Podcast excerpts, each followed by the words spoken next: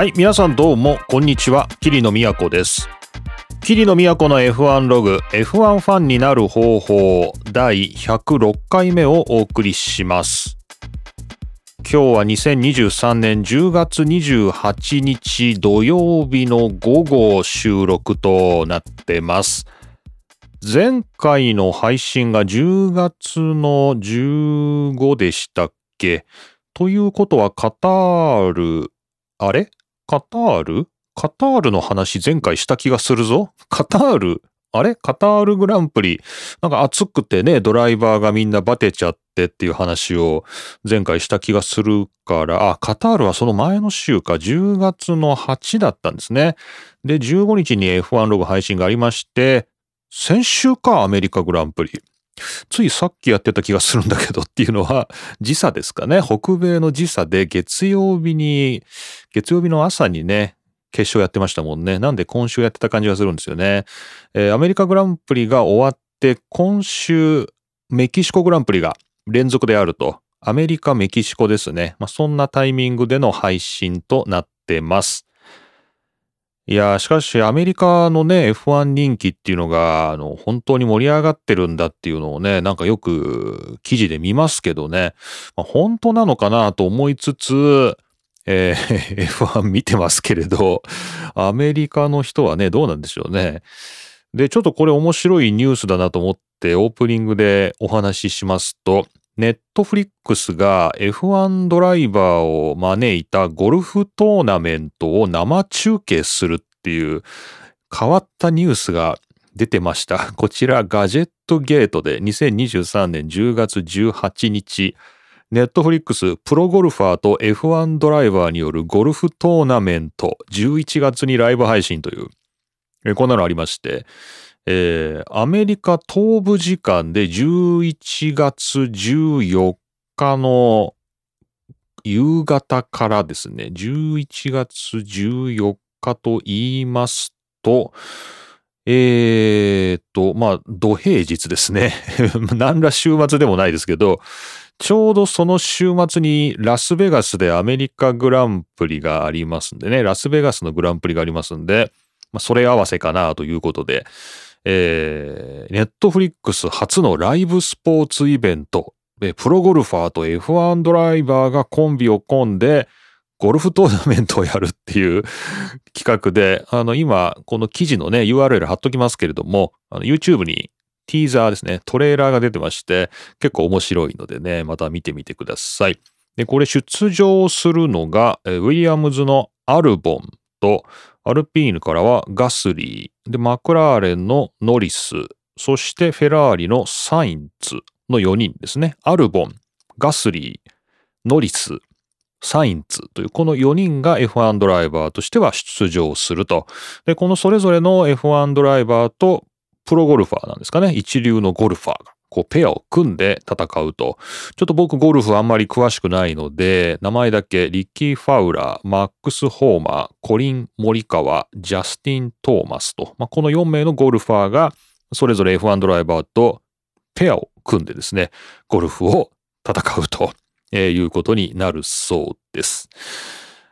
これはなんか面白いですね。なんかアメリカのね、こういう F1 の人気をなんか思わせるっていうところもありますし、ネットフリックスはあの最近すごいですね。あのスポーツ系のドキュメンタリーも各種やってますよね。もちろんあの F1 のね、ドライブトゥサバイブ。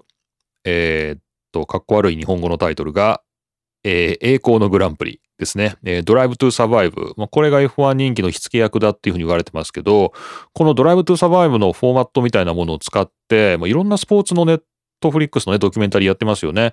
その中でゴルフもあるんですね。フルスイング。その一打が勝負を分ける。まあ、これも多分かっこ悪い日本語タイトルなんだと思いますけど、えーありますね。僕はあの、テニスのやつ、いくつか見てますね。テニスのね、ドキュメンタリーも見てますけれど。まあまあまあまあ、こんな感じで、あの、ちょうどラスベガスの F1 もあるということで、その市街地コースにほど近い場所にあるゴルフコースで戦われるということですので、はい、ぜひぜひ見たいですね、これね。ということでした。はい。というわけで、えー F1 は今、南北アメリカ大陸に行っておりますけれど、まあ、こんな感じで F1 人気かの地では盛り上がっているんでしょうかね。というわけで、えー、今回も桐野都がお送りします。桐野都の F1 ログ F1 ファンになる方法第106回目。今回もよろしくお願いします。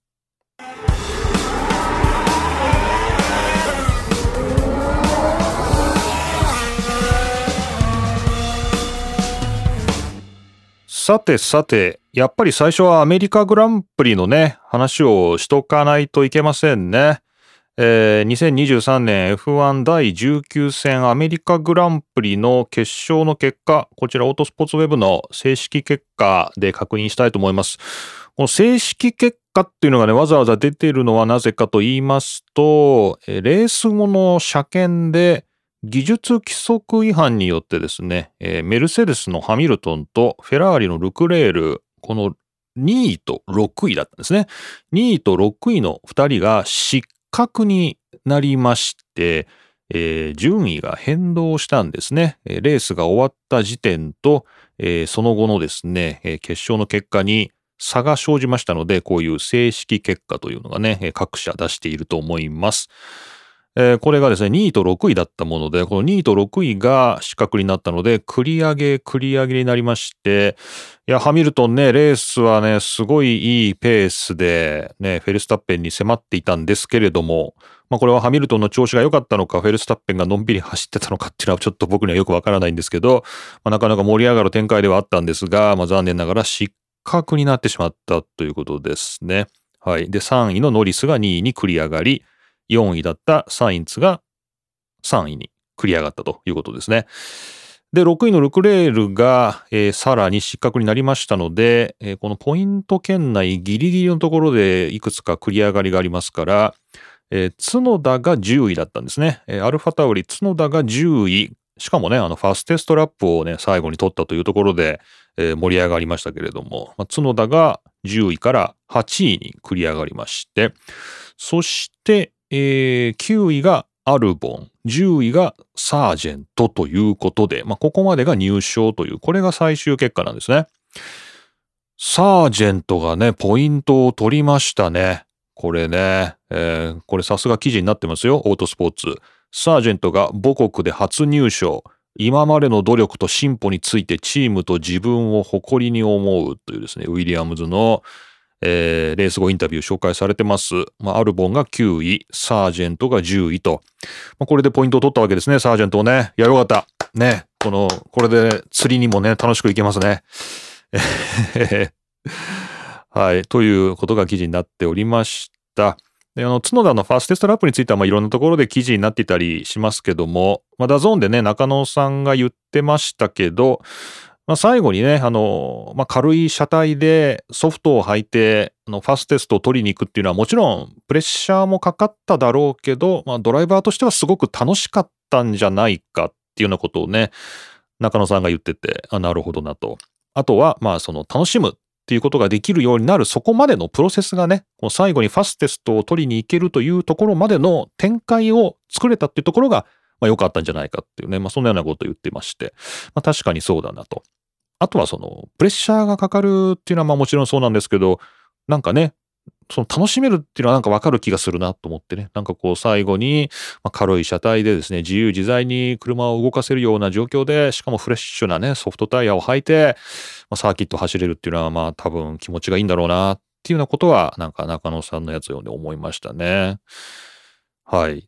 でですね、まあそんなことは、まあどうでもよくないんです。大事なことなんですけど、えー、まあ、この F1 ログではですね、まあ、そんな、あの、まあ、フジテレビや DAZN でも言うようなことを言ってても仕方がありませんので、やっぱこの失格についてですね、このアメリカグランプリではね、えー、失格はどうなんだという、ちょっとその話をしておこうかなと思います。じゃあこれもオートスポーツから、オートスポーツウェブ、えー、こちらは2023年10月27日、ハミルトンらの失格により F1 車検方法に批判も。FIA が反論。無作為抽出の4台中2台が違反でも調査対象を拡大せずというですね、こんなニュースが出てます。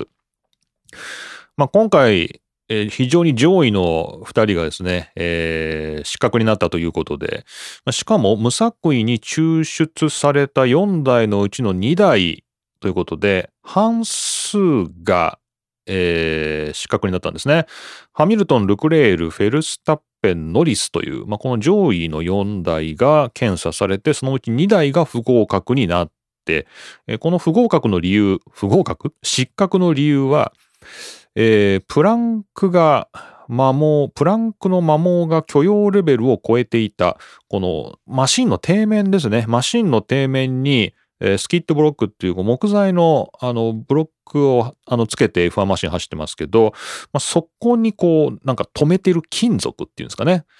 えー、その金属の、まあ、摩耗が許容レベル以上だったと。つまり、こう下をね、こすってこう削れていたということで、えー、失格になったわけなんですけれども、まあ、5割がね、こう、無作為抽出4台のうち5台が違反だったということは、これ全台検査したらもっとみんな実は違反が出てくるんじゃないのかと。まあ、そういう状況なんじゃないのっていうね、そんな、ま疑念が生じていると。これ面白いですね。なので、ハミルトンとルクレールが失格になったことに関しては特になんかこう批判とかですね異議申し立てがあるわけではなさそうなんですけどもっと全部ちゃんと検査したらどうだみたいなそういう声が出てるとそっちなんですねなるほど。えー、でですね、まあ、FIA によりますと、まあ、これまで何十年間もですね、こういう無作為抽出で、えー、車検をする。で、まあ、他の日でも、あの、この決勝後だけじゃなくて、こう週末で、こう各マシンにいろんな検査を抜き打ちでね、予告なしで行うと。まあ、こういったやり、やり方で、まあ、今まで適切にですね、レギュレーションを、まあ、守ってくることができたと。なので、この手続きに間違いはないはずだと。で、まあ、しかも、日曜日のレース後は、もうすぐに撤収して次のレースに行かなければいけないということですよね。で、今回もアメリカの次はメキシコが連戦ですから、まあ、こういう時間のない状況で、全社のですね、えー、車検を行うということは非常に難しいと。なので、まあ、今後も、この無作為抽出のですね、えー、検査でやっていくと、まあ、どうもそういうことのようで、まあ、FIA がこれを反論したということですね。はい。というね、まあ、そんなことがありまして、まあ、なんかね、あのー、まあ、残念な感じはありますね。なんかね。なんか日本のメディア的にはなんか角田が8位になったし、これでファステストも取ってるんで、5ポイント獲得したっていうことで、まあ、なんかすごい、あの、盛り上がりを感じるんですけれどね。あの、ツイッターでもね、感じるんですけど、なんかこうちょっと、なんかすっきりしませんね。確かにね。このハミルトンとルクレールね。うん。なんか二人がどんな気持ちなのかなっていうことはちょっと僕も追いかけれてないんですけど、まあ、この週末、メキシコでまた何かインタビューなどあれば、まあ、プレスカンファレンスもあるんですかね。まあそういうところでもしかしたら2人の気持ちもわかるのかなというような感じがしますが。はい。というわけでですね。まあこの失格にされるプロセスですね。まあそこはまあ、透明性はあるみたいですね。透明性はあるんですけど、まあ、前者やったらもっとたくさん資格出るんじゃないの？みたいなね。まあ、そういう、まあ、逆にもっとちゃんとみんな検査したらという話が盛り上がっていたというアメリカグランプリでした。というわけで、アメリカグランプリに関して簡単に振り返ってみました。す、えー、べ、てオートスポーツウェブからの記事でご紹介しました。またリンクは詳細欄に貼っておきたいと思います。最後にご紹介したのが、10月27日、ハミルトンらの失格により F1 車検方法に批判も FIA が反論と、こちらの記事ご紹介しました。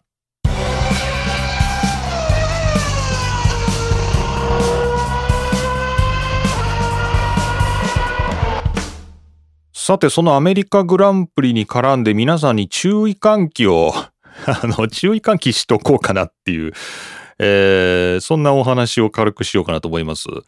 え、私、キリの最近ブログを始めまして、ハテナブログにキリノートっていうですね、新しいブログを始めましたで。こちらのブログの最新の記事になりますね。2023年10月23日、F1 のサブスクに間違って二重課金したけど返金してもらえた件っていうですね、えー、こんな記事を出しました。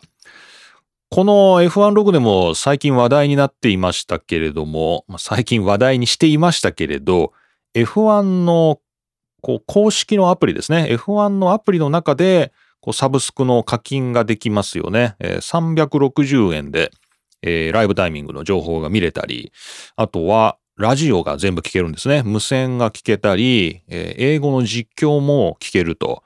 で、これね、生でね、聞けるんですよね。これってなんかね、あの F1 を最安で、あの世界最安でですね、えー、生で楽しむ方法なんじゃないかと。まあ、英語が分かればというですね、英語っていうハードルがつくんですけど、この F1 のですね、アプリのサブスク360円、毎月360円ですね。まあ、これに入ると、えー、ライブタイミングが見れて、実況中継も英語で聞けて、で各社の無線も聞けるという。まあ、あの、残念ながら絵は出ません。あ、でもあの、トラッカーは出ます。あの、サーキットのね。もうこの熟練したあの F1 ファンだったらもうあのサーキットのトラッカーをね、このぐるぐるあの 3, 3文字のアルファベットとあの丸が回ってるのを見てるだけで多分もうあの景色はね、想像できると思うんで、あの、あの、訓練された F1 ファンの方はこの360円でもいいんじゃないかなと思うんですけど、っていうぐらいちょっと最近気に入っているこの360円なんですけど、これがですね、あの、罠がありまして、この F1 の公式のアプリというのがね、あの、2つあるんです。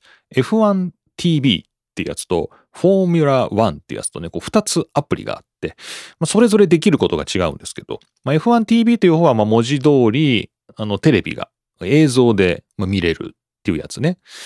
で、えー、もう一個のフォーミュラ1っていうやつがライブタイミングとか、えー、実況英語ですけど、まあ、無線の全部聞けるというやつで、えー、まあ、それぞれちょっとやれることが違うんですよね。なんですけど、あの、それぞれ360円のこのサブスクは共通で、F1 の F1TV アクセスマンスリーっていうね、僕の場合月額で払ってますけど、この F1TV アクセスっていう360円のやつを買えばいいんですけど、これがですね、ブログにも書いたんですけど、なぜか二重課金できるんですよね。F1TV のアプリの方で、これあの iOS のね、iPhone とか iPad の話なんですけど、F1TV のアプリの中で360円課金すると、こう、フォーミュラ1のアプリの方でもこの課金が有効になるんですよ。本来ね。なるんですよ。で、F1、フォーミュラ1のアプリの方で、この月額360円に加入しても、この F1TV の方でもこれが有効になる。だからどっちかで入ればいいんですよ。360円。ところがですね、これはもう僕のせいっていうのもあるんですけど、あのー、まあ普段 iPad でね、あの見てるんで、まあ iPad でこのフォーミュラ1と F1TV と両方入って、まあアプリは入ってたんですけど、最初にあんまり深く考えずに F1TV のアプリの方で360円のね、このマンスリープランに入ってたんですよ。で、えー、iPad ではまあフォーミュラ1の方でもまあ、ライブタイミングが見れると。ただ、このアメリカグランプリが朝早いじゃないですか。で、夜、夜じゃないな。朝、あの、まあ、たまたま目が覚めて、布団の中で、あの、まあ、iPhone でね、あの、今まで入れてなかったの、アプリをね。で、これで、あ、これで実況だけ聞いとこうか、英語だけど、みたいな。まあ、なんかそういうちょっと気持ちになって、えー、で、うんと、その時 F1TV アプリじゃなくて、フォーミュラ1のアプリを入れたんですね。無線とライブタイミングが見たかったから、入れたんですよ。で、そうしたら、サブスク入りましょうみたいな画面が出て、360円ですみたいな。あれ？これ入ってるはずだけどなと思って。あ、これはあれかな？あの、加入ってやると、あなたはもう入っていますから0円です。チャリーンみたいな感じで、サブスクが有効になるのかなと思って、あんま深く考えずに、あの、360円加入ってやったんですよ。そうしたら、ありがとうございましたって言って 360円取られちゃって、あれ？と思って、360円 F1TV アクセス払ってんのにと思ったんだけど、どうも、なんか別らしくてですね、F1TV の方で360円払ってるやつは、あの、Apple の領収書だと F1TV アクセスマンスリーなんですけど、フォーミュラ1のアプリで払った360円は F1-R TV アクセスマンスリーっていう風に、丸 R が入ってるんですよね。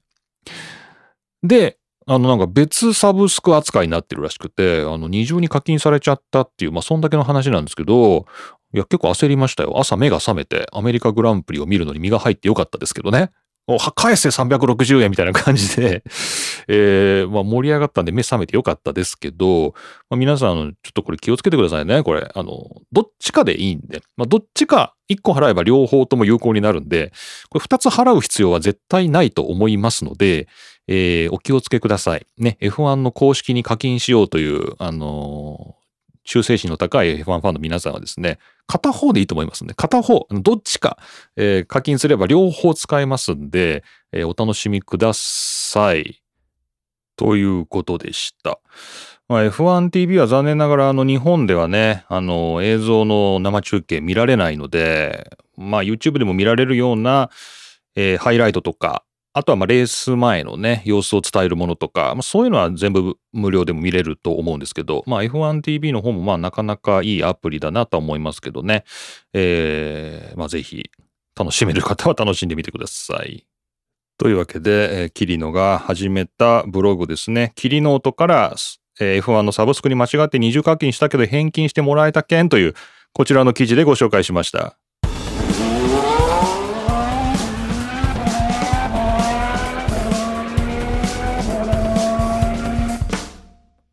さて、これもアメリカグランプリの際に、まあ、これもっていうか、まあ、さっきのね、あの、F1TV のダブル課金の話は、まあ別にたまたま僕がアメリカグランプリだったってだけの話ですけど、まあ今回のこのネタはですね、アメリカグランプリ絡みでも話題になってましたね。えー、罰金の額が上がったという話です。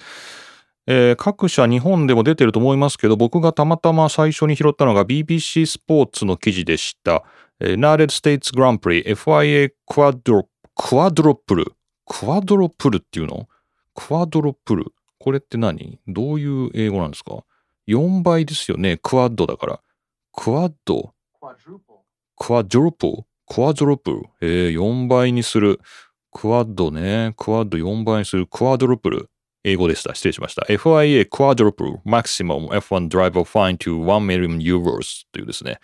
えー、FIA が、えー、ドライバーに課す罰金の額を4倍にして、えー、1ミリオンユーロですね。100万ユーロまで値上げしたという、えー、罰金の額をですね、大幅に上げた、最大の罰金の最大額を上げたっていうニュースが出てました。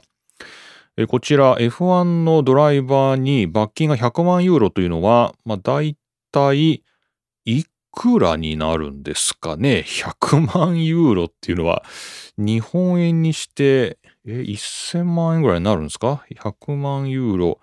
えー、1、10、100、1000万、10万、100万。ん？ん？ん？ん ?1 億？ん？うん、1億ですか？えー、1億、1億 ?100 万、1億円になったの？罰金が？そんなに高いの？えー、っとですね、まあ、統括団体 FIA は木曜日、スチュワードが貸すことができる罰金の上限を、えー、1、10、100、1000万、10万、25万ユーロから4倍にしたと。えー、クワドループですね、さっきのね。4倍にした。つまり100万ユーロになったと。1億円貸せるんだ。スチュワードがドライバーに対して課せる罰金の最大額が1億円になったの？なんか、本当なのこれ。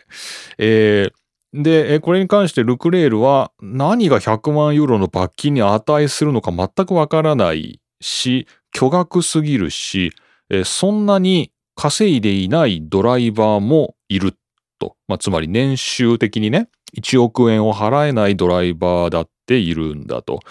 マグヌッセンはバカバカしい。ダニエル・リカルドは恐ろしい と、えー、まあ、それぞれ語った。えー、と、問題点としては、ドライバーやチームが一体何をすると罰金1億円が課されるかっていうのが、えー、わからないということなんですね。怖いですね。はい。えー、カタールグランプリではハミルトンはコースを横切ったことで5万ユーロの罰金を課されて、その半分は執行猶予付き。まあ、つまり同じこともう一回やらなければ、えー、その半分は返さなくていいって、払わなくていいってことですね。リア なるほど。フェルスタッペン。リアウィングに触るのが5万ドル取られるなら、100万ドルはどこを触ったらも 取られるのかが知りたい。確かに。えー、まあ、アロンソも適切な額ではないんじゃないのかというですね、まあ、そんなようなことを言ってます。はい。というですね、あの、これちょっとどう言っていいのかわからないんですけど、あの、罰金額が、まあ、4倍になったと最大のね。で、これに関して FIA は、この金額は、つまり罰金額は、過去12年間見直し修正されていなかったと。12年間。したがって現在のモータースポーツにおける必要性を反映していない。これどういう意味だろう。まあ、つまり現在のモータースポーツのこの規模で言うと、この1億円ぐらいの罰金額を出しとかないと抑止力がないということなんですかね。うーん。はい。という、あのー、記事が、まあ、話題になってまして、あのー、まあ、罰金の額は確かに、まあ、あのー、そのやってはいけないことをもうやっちゃダメだぞっていうことをね、分からせるために払わせるっていう、まあ、効果だとすると、まあ、あとは、あの、その場、やらないようにさせるっていうね、抑止力を生み出すためだというと、えー、っと、1億円ですか？ということは今までは2500万円がえ、上限だったってことですよね。4倍になったんだから。まあ、1億円ぐらい今のドライバーには出させるっていうことにしとかないと、あいつら好き勝手やるぞという、そういう状況になってきたぐらい、まあ、F1 というところがなんかこう、お金が溢れてるっていうことなんですかね。いや、ちょっとびっくりしました。ちょっと僕あんまりそんな深くね、あの、これが1億円だっていうことを、あの、あんまよくわからず、100万ユーロっていうことで、あの、記事読んでたんで、英語で。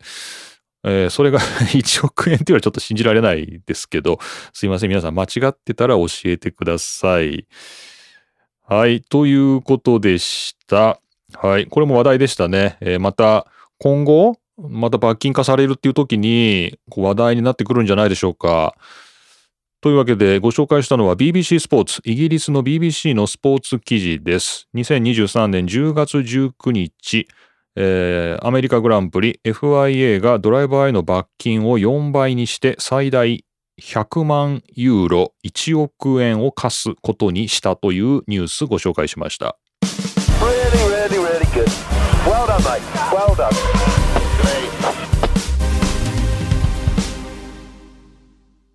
はい、えー、今僕がちょっと YouTube でハマって見てるのが、昔の F1 中継を今の F1 中継みたいにして、意味わかりますかね？昔の F1 中継の、あの、順位表示とか、あの、ラップタイムの表示とか、あの、そういうのを、あの、昔の中継のやつを今の現在の F1 の中継のグラフィックスに入れ替えた、えー、F1 の中継のモダングラフィックスっていう、まあ、ある種のファンが勝手にやってることなんですけど、あのー、そういう動画がすごいたくさんあることに気がついて、結構面白いですね。えー、だから最近 F1 ファンになった人とかもこれ見るとちょっと昔のこと分かって面白いんじゃないかなっていうのと、昔から見ている人は、あの今の F1 のね、グラフィックス、今の表示で見ると、ああ、昔のレースこんな風なんだなとか、まあ、ちょっと面白いんじゃないのかなっていうことで、あのー、ご紹介します。まあ、全部ね、違法っちゃ違法なんじゃないかっていう、まあ、そんな感じはしますけどね。まあ、ちょっとこの後オチもあるんで、ちょっと話聞いてください。今バーっと見てますとね、89年の F1 日本グランプリ、94年のオーストラリアグランプリ、えー、98年のベルギーグランプリ、76年の F1 日本グランプリとかね、あの、それぞれが、モダングラフィックスっていう、今の中継の映像に、まあ、うまいこと差し替えてですね、昔のレースを、えー、中継をやってるっていう。これがいろいろありますんで、まあ、F1 モダングラフィックスで YouTube で検索していただければ、あの、みんなね、作ってる人バラバラなんですよね。まあ、有志がみんな勝手に、あの自分のお気に入りのレースなんですかね。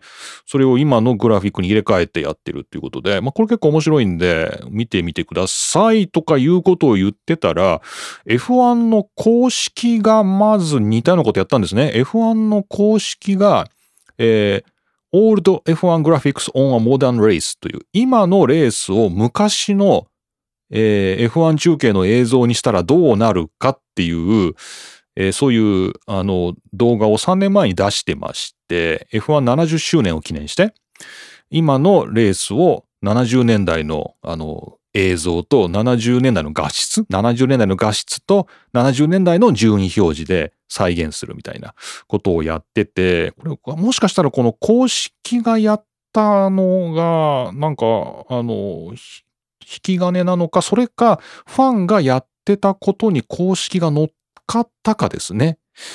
これどうも投稿の日時見てると、ファンがやってるやつね、昔のレースを今のグラフィックスでっていうのが、4年前とかありますから、まあ、多分ファンがやってたことを公式が今度はじゃあ今のやつを昔のでやったるよというのをやって、で、さらにファンもまたやってみたいな、なんかもしかしたら YouTube でそういう、なんか、微笑ましいやりとりがあるのかなということで、まあ、なんとなく、いい文化ですね。こういうのね。あの、しかも見てて面白いんで、まあ、皆さんもしよかったらご覧ください。ということで、え最近見てて楽しい F1 のモダングラフィックスという昔のレースを今の中継映像にして楽しむっていうね、そんな動画がありますので、ぜひ YouTube で探してまた感想を教えてください。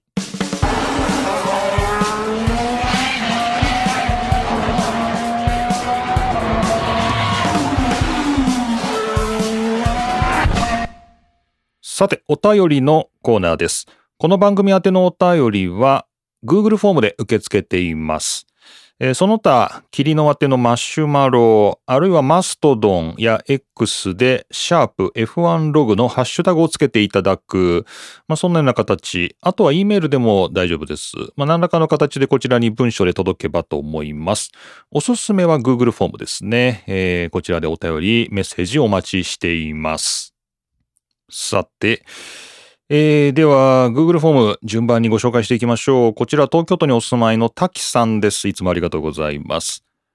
毎回配信を楽しみにしております。慣れとは怖いもので、かつてはお便りなんかを送って良いものやらと春秋していたはずなのに、送りたくなっている自分がいたりします。ありがとうございます。106回目のお題、カーナンバー6ですね。そうなんですね。今回は106回目なんで、カーナンバー6に関する皆さんからのお便りをお待ちしておりました。ニコロズベルグも思い出深いのですが、やはり古参としては5の次、レッド5、マンセルのパートナーであったパトレーゼになってしまいますね。なるほど。1992年ポルトガルグランプリ、マクラーレンのベルガーをオーバーテイクしようとして、その後輪に前輪が接触。パトレーゼのマシンが宙を舞った大クラッシュが忘れられません。なんかこれ、僕も92年のね、フジテレビの F1 総集編の VHS テープを擦り切れるほど見たんで、このシーンなんか覚えてますね。パトレーゼが無事だったことに F1 マシンの凄さを感じたものです。以上、古参の6の思い出でした。次回も楽しみにしております。ということで、東京都にお住まいの滝さんありがとうございました。いやーなんかね、前回ね、あの、ゴーがね、あの、まあ、ベッテルではあるんですけど、まあ、マンセルっていうね、まあ、そういう声も非常に多くて、まあ、ということは、まあ、ウィリアムズで並ぶとね、当時5の次は6ね、えー、がリカルド・パトレーゼというイタリア人のドライバーでしたので、まあ、これパトレーゼという線あるんじゃないのかというような話をしましたけど、まあ、来ましたね。パトレーゼね。まあ、最近 F1 見始めた方は、誰やと。あの、誰やねそれというね、ことだと思いますけど。まあまあ、子さんのね、思いで、まあそんな感じなんだというね、いいんじゃないでしょうか。はい。東京都にお住まいの滝さんありがとうございます。そして、こちら愛知県にお住まいのラルフさんです。ありがとうございます。キリノさんこんばんは。こんばんは。未だに鈴鹿市のおすすめスポットが ドミニク・ドゥーセの店以外思いつかないラルフです。ドミニク・ドゥーセ本店、鈴鹿本店ね。あの鈴鹿市のおすすめスポット他にないの？なんかね、他にね、そう思い出したの、日本グランプリの時に喋っていたのが、あの、鈴鹿サーキットからまっすぐ、あの、伊勢湾の方に、あの、下っていくというかね、白子の先の、えー、方に走っていくと、あの、海岸っていうんですか？そこで昔片山右京さんが野宿してたっていう、その海岸があるみたいな。それが鈴鹿のおすすめスポットってどうなのみたいな話をね、してましたね。そういえばね。はい。えー、まあいいや。はい。鈴鹿市のおすすめスポット。はい。皆さんからもお待ちしております。で、ラルフさん。カーナンバー6で思い出すのが90年代ウィリアムズ・ルノルノーのパトレーゼと94年ベネトン・フォードのフェルスタッペンです。ああ、なるほどね。これはだから誰だ？ヨスですね。ヨス・フェルスタッペンですね。お父さんね。パパ・フェルスタッペンですね。というか、詳しく言うと、パトレーゼとフェルスタッペンパパのカーナンバー6の字体が、個人的になんかいいなと思っていました。どういうこと ?6 の字体フォント ?6 の数字の形ね？がいいなと思っていました。当時のカーナンバーの字体は無機質なゴシック体がほとんどだったのですが、ウィリアムズ・ルノーのカーナンバーの形は丸っこくて可愛らしい5、6の字体で愛着が湧く感じの形。また、94年ベネトン・フォードは当時のメインスポンサーのマイルドセブンの字体に合わせた感じのちょっとおしゃれな感じの5と6の字体で形がなんかかっこいい。そんなほとんどの人にはどうでもいいことですが、個人的にはひっそり注目していたのを思い出したのでお便りを送ってみた次第です。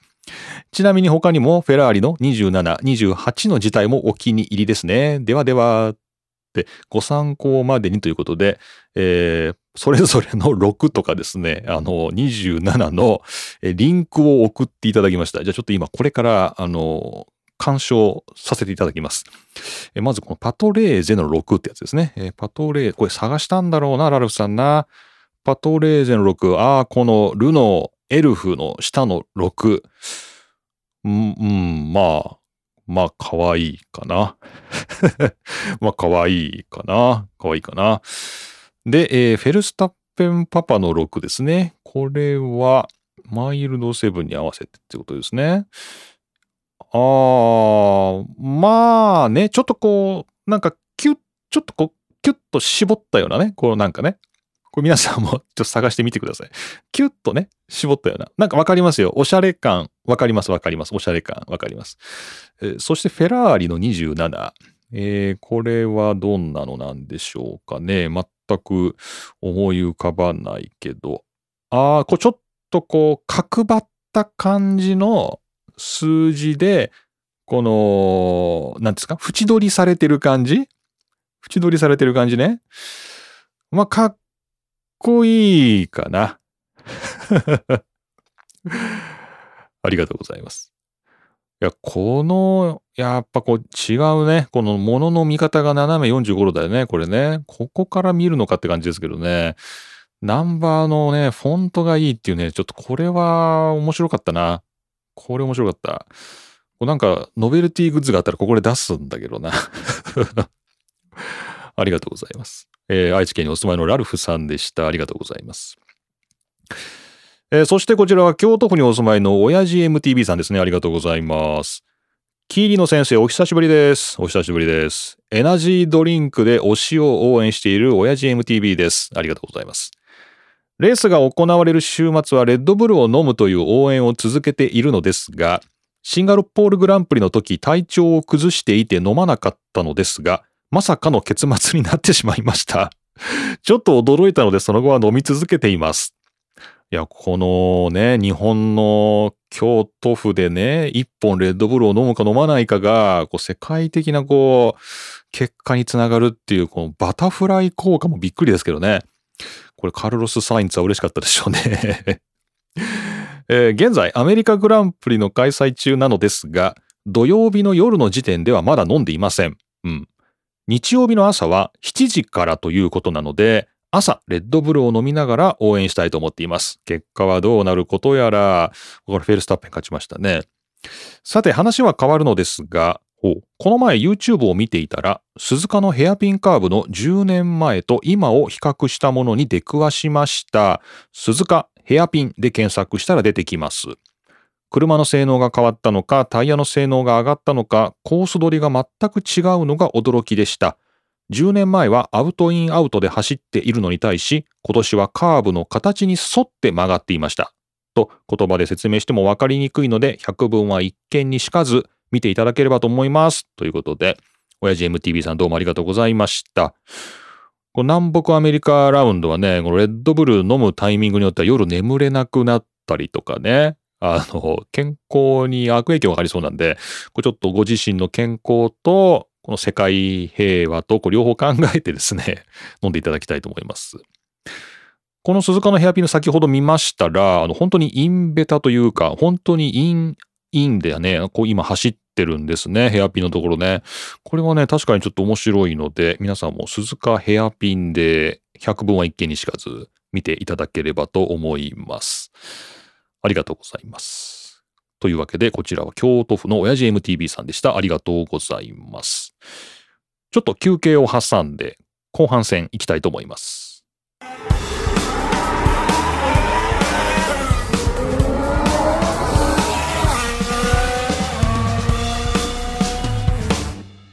さて、引き続きお便りご紹介します。この番組宛てのお便りは Google フォームなどでお寄せください。東京都にお住まいのもう一度 Z30 に乗りたいさんです。ありがとうございます。桐野さん、こんにちは。もう一度 Z30 に乗りたいです。乗りたいです。現地鈴鹿の録音ができていなかったと聞いてお手紙を書いています。あ、気にしないでくださいね。笑い。これ気にしますよね。早いもので、もうあのお祭りから1ヶ月が経とうとしているんですね。帰ってきた後もしばらく余韻に浸っていました。録音はないようですが、2年連続でお会いできたこと、いろいろと話ができたことで私はもう満足でございます。浮かれていて若干何を話したかという状況ですが、番組内で言及してもらった来年4月は行けなさそうという話題は覚えています。リバティは日本の小習慣考えてます？そんなの考えないか。とのやりとりが懐かしいです。はい。懐かしいです。これは他のリスナーさんにも聞きたいのですが、4月初旬、それも最初の週末って皆さん鈴鹿に行けるんでしょうか？うん。住んでる場所や仕事内容によってまちまちだと思いますが、逆に4月だから行けるようになる人もいるんですかね？残念ながら来年はもう諦めていますが、また、いつの日か鈴鹿に行けるようになり、お会いできる日を楽しみにしています。ありがとうございました。ということで、東京都にお住まいのもう一度 Z30 に乗りたいさんでした。ありがとうございます。はい。録音がね、できていなかったということで、えー、前回衝撃の事実が発覚したわけですけれども、まあ我々のね、逆に言った我々の記憶の中にはね、この桐野とこ Z30 に乗りたいさんのね、この記憶の中にはあの会話は残ってるっていうね、もうこの特別感。特別感をね、大事にしましょう。まあ、しかしこの4月のね、この年度頭のね、週末でしょう。まあね、僕の業界も年度頭っていうのはもう本当に戦争というかですね、もうもう何や何やらっていうかね、ぐっちゃんごっちゃんなんですけど、まあ多分僕はいけるんじゃないかな。最初の週末の方がいいかな。まあちょっとこれもね、あのイベントごとですね。職場絡みのイベントごとのね、この入学式とかね、あのオリエンテーションとかね、まあそういうものとの被り方によるんですけどね。今年、来年でか、来年の4月はまあ今のところ大丈夫じゃないかなっていうね、ちょっとわかんないですけどね。まあちょっと様子を見ていきたいと思いますが、まあ皆さんもどうでしょうか ?4 月だから行ける人、ね、4月だから行けない人、また教えていただきたいなと思います。はい、東京都にお住まいのもう一度 Z30 に乗りたいさんどうもありがとうございました。そしてもう一方、最後のお便りになりますが、まあ、やはり録音ができていなかっった件でいただけましたね。兵庫県にお住まいの深夜 S さんです。ありがとうございます。桐野さん、こんにちは。こんにちは。アメリカグランプリ決勝、まだ見ていない状態でお便りしています。鈴鹿車中泊組改め、インタビュー取れてなかった組の深夜 S です。ありがとうございます。105回目、期待に胸を膨らませ、スマホに外部スピーカーを接続し、本当に？スマホに外部スピーカーを接続し、満を持して配置に臨んだのですが、なんと私のインタビューが録音されていなかったとのこと。桐野さん、相手は機械のことですし、まあ仕方がないんじゃないですか？また来年、逆バンクオアシスでの再会とインタビュー出演を心待ちにしております。よろしくお願いします。というか、録音した自分の声を聞くのってちょっと恥ずかしいというか変な感じがするのは私だけでしょうか？昔お年玉を貯めて初めてラジカセを買い自分の声を録音し聞いた時の自分の声に違和感を覚えた経験があります。うん。自分の声じゃない。これは誰？と思ってしまいました。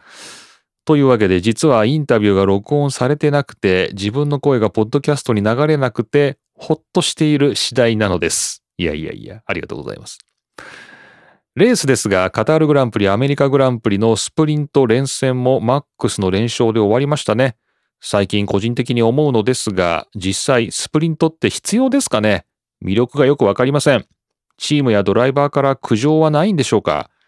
F1 側はスプリント開催で収益面満たされているのでしょうか？よくわかりませんね。今後どうなっていくのでしょうか？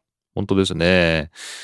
さて、106回目ということで、カーナンバー6というと、私はニコ・ロズベルグですね。うん。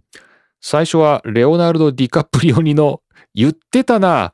最初はレオナルド・ディカプリオニのケケの息子の2世ドライバーと思っていましたが、メルセデスでルイスと争い、2016年悲願のチャンピオンを獲得、そして突然、次年度の高額オファーに目もくれず、やめたと引退してしまったところに、なんとあっさりした人、他のドライバーとちょっと違うな、と個人的に好印象を持ったのを覚えています。それと2013年、ワンシーズンだけマクラーレンに在籍したセルジオ・ペレスが6をつけていました。お、いましたね、マクラーレンにね。あの時6だったんですね。2014年からは固定ナンバーになりましたね。以上です。自節柄、お体、お声に気をつけてお過ごしください。次回の配信も楽しみにしております。ではまた、ということで、兵庫県にお住まいの深夜 S さんどうもありがとうございました。えー、本当にね、あの、自分の声は恥ずかしいと思いますよ。恥ずかしいと思いますよ。自分の声はね、まあ、僕はもう慣れましたけど、慣れましたし、もうなんなら自分の声が好きぐらいのね、それぐらいの境地にね、達してますよ。もはやね、もうこれだけやってるとね、達してますけど、まあ普通ね、あの、やっぱ自分の声嫌いですしね、まあ、まあ別に僕も好きじゃないけどね、まあ、もうちょっとなんとかならんのかなと思う時はありますけど、まあ、違和感みたいなのはなくなりましたね。こうなんかその違和感は、こう、最初のズレがだんだんとこう、修正されて、こう、一致するようになってきたというか、まあ、なんかそんなような感じはありますね。なので、もうバンバン流していきますから、ね、まあ、バンバンね。こう深夜 S さんです。もう、失われたものはしょうがないんだけど、まあ、今後ね、あの、また収録できればもうバンバン流していきますから、もうそのうちこうピタッとこう自分のイメージとね、合うようになるんじゃないかなとまあ、スプリントはね、あの、本当に、あのー、なんか最初の頃は若干の盛り上がりもね、なんか感じたんですけど、なんか最近どうなんですかね？なんか、僕だけですかね？あんまり、こう、盛り上がらないというか。まあでも、強いて言えば予選が一回増えるっていうのはね、まあちょっと盛り上がるのかなと。まあもう予選って面白いですもんね。なんかね。でもまあ全く同じことを2セットやるというかね、2回やるっていうのもなんかどうなのかなっていう感じもありますけどね。まあちょっとどうなるんでしょうか。で、こうニコロズベルグは嬉しいですね。6でね、ニコロズベルグ。で、このセルジオ・ペレスも6をつけてたっていうのこ全然僕も記憶になくて、あそうなのかっていう感じですよね。こ今日のお便りで かなりたくさん6のバリエーションが来ましたね。なんかね。えー、6、えー、リカルド・パトレーゼですね。そして、えー、ヨス・フェルスタッペンもですね。パパトレーゼ・フェルスタッペンのお父さん。これも2人とも6をつけてましたよと。えー、そして、まあ、もちろんニコ・ロズベルグですね。そして、セルジオ・ペレスもつけてたよということで、いや、皆さん何個分かってましたかね。まあ、僕は全然なんか半分ぐらいかな。分かってたのはね。なので、面白いなと思います。ありがとうございます。というわけで、兵庫県にお住まいの深夜 S さん、ありがとうございました。というわけで、お便りの2パート目は、インタビュー取れてなかった組の、もう一度 Z32 乗りたいさんと深夜 S さんにお越しいただきました。お便りでありがとうございました。いや、これは本当申し訳ないななんか、なんかあれだね、こう、まあ、ちょっとこの番組じゃないかも、別の番組にしてもいいんだけど、なんかこう、リスナーの方と1時間話すとかね、なんか30分話すとかね、なんかそういう、こう、ファンとファンの番組というかね、なんかそういうのをちょっとやりたいですね。なんかちょっとそういう、まあ僕がインタビューをするというような形でもいいんですけどね、なんかちょっとそういうのをやりたいですね。今回のトラブルがあったからじゃないんですけど、まあ、ズームとかね、いろいろ今のリモートで撮れますからね。これちょっとそういうのもやりたいななんかどうでしょうかね。またちょっと考えておきたいと思います。はい。というわけでした。えー、お便り、えー、皆さんからのお便りは Google フォームでお寄せください。他、霧の当てのマシュマロや、えー、マストドン X での、えー、シャープ F1 ログですね。ハッシュタグでも、えー、確認するようにしています。他、E メールご存知の方は E メールでも構いません。えー、番組やってのメッセージ、皆さんからお待ちしています。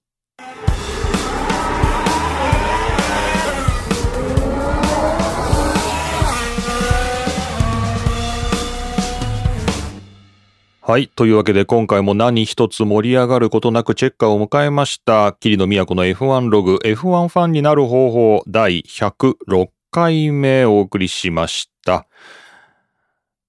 いやーなんか寒くなってきましてね。まあちょっと皆さんの住んでる場所によってだいぶ気候は違うんだと思いますけど、僕の住んでいるあたりはだいぶ寒くなってきましたね。こんな寒くなってもまだ F1 やってますからね。10月28でしょ ?10 月28って、え、ちょっと昔のちょっと待って、今、本棚がそこにあるんで、よいしょ。えー、っと、よいしょ。あよいしょ。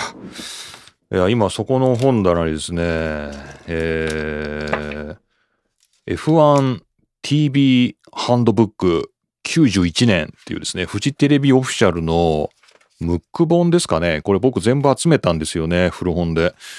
で、この91年のやつあるんですけど、これ見ますと、えっ、ー、と、ラウンド16が、これ見にくい印刷だな。見にくいな。えっ、と、ラウンド16最終戦がオーストラリアが、いつだこれ。あ、でも意外とずれ込んでる ?11 月7日とかかな？なんかそれぐらいですか ?11 月ですかねていうかこの印刷見にくいな海の背景、写真に緑色の印刷されてるんですけど、文字が。このなんか読めないんですけど、カラーブラインドの検査みたいになってるんですけど、11月ぐらいまでは昔もやってたのかな？なんか、ちょっとね、なんかそんなそんな時期までやってたのかなっていう感じですけどね。まあなんか、まあ、遅くまでやってんなーっていう感じですけどね。はい、えー、失礼いたしました。じゃあちょっとこの後のスケジュールを確認しましょうか。えー、フォーミュラ 1.com のですね、サイトに行きまして、えー、カレンダーを見てみましょう。フォーミュラ 1.com にちょっとじゃあ飛んでいきましょうかね。フォーミュラ 1.com と、えー、シェジュールですね。えー、今、メキシコグランプリの週末ですので、まあ、残りもわずかになってきました。11月29日決勝でメキシコ。日本時間だと翌日ですね。30日の 何時だって感じですね。朝の、えー、朝の何時 ?5 時。意外といけそうな。あ、予選は6時。6時、明日の6時、日曜日の朝6時、6時だったら起きてるな意外と5時も起きてるね、最近。これいける感じになってますね、これね。はい。メキシコグランプリ、意外と見れる。意外と見れそうな時間帯。えーそしてその後は11月5日がブラジル、11月18日がラスベガスですね。そして最後が11月26日決勝でアブダビグランプリで今シーズンも終わりということですね。まあ、ワールドチャンピオンは決まってますんでね、まあ、消化試合といえば消化試合ですけど、えーこのアルファタオリーのあたりとかもね、このコンストラクターズのランキングも結構ギリギリのとこですよね。ウィリアムズ、えーハース、えーアルファタオリー。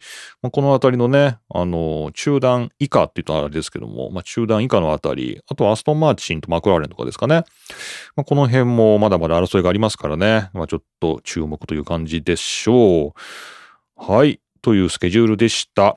そして次回は F1 ログ107回目ということで、お便りテーマはカーナンバー7ですね。カーナンバー7っているっけ？なんかね、ラッキーセブンだからね、なんかつけてたらすぐわかるんだけど、77、あー、君ライコネンか。失礼しました。えーカーナンバー7、えー最近ですと、君ライコネンですね。君ライコネンがカーナンバー7ということで、えーまあ、他にもですね、まあ、歴代カーナンバー7をつけていた F1 というところで、えーぜひ、あの思いつくことがあるという人はですね、お寄せください。まあ、今のところ僕、ライコネンしか思いつかないですけど、あ、それこそマクラーレンですかね。昔々のマクラーレン7と8でしたっけ？なんかそんな感じがするなっていうね感じですけどね。また皆さん、えー思い出のカーナンバー7教えていただきたいと思います。よろしくお願いいたします。はい。というわけで、えー今回も桐野都がお送りしました。桐野都の F1 ログ F1 ファンになる方法第106回目お送りしました。また次回お会いしましょう。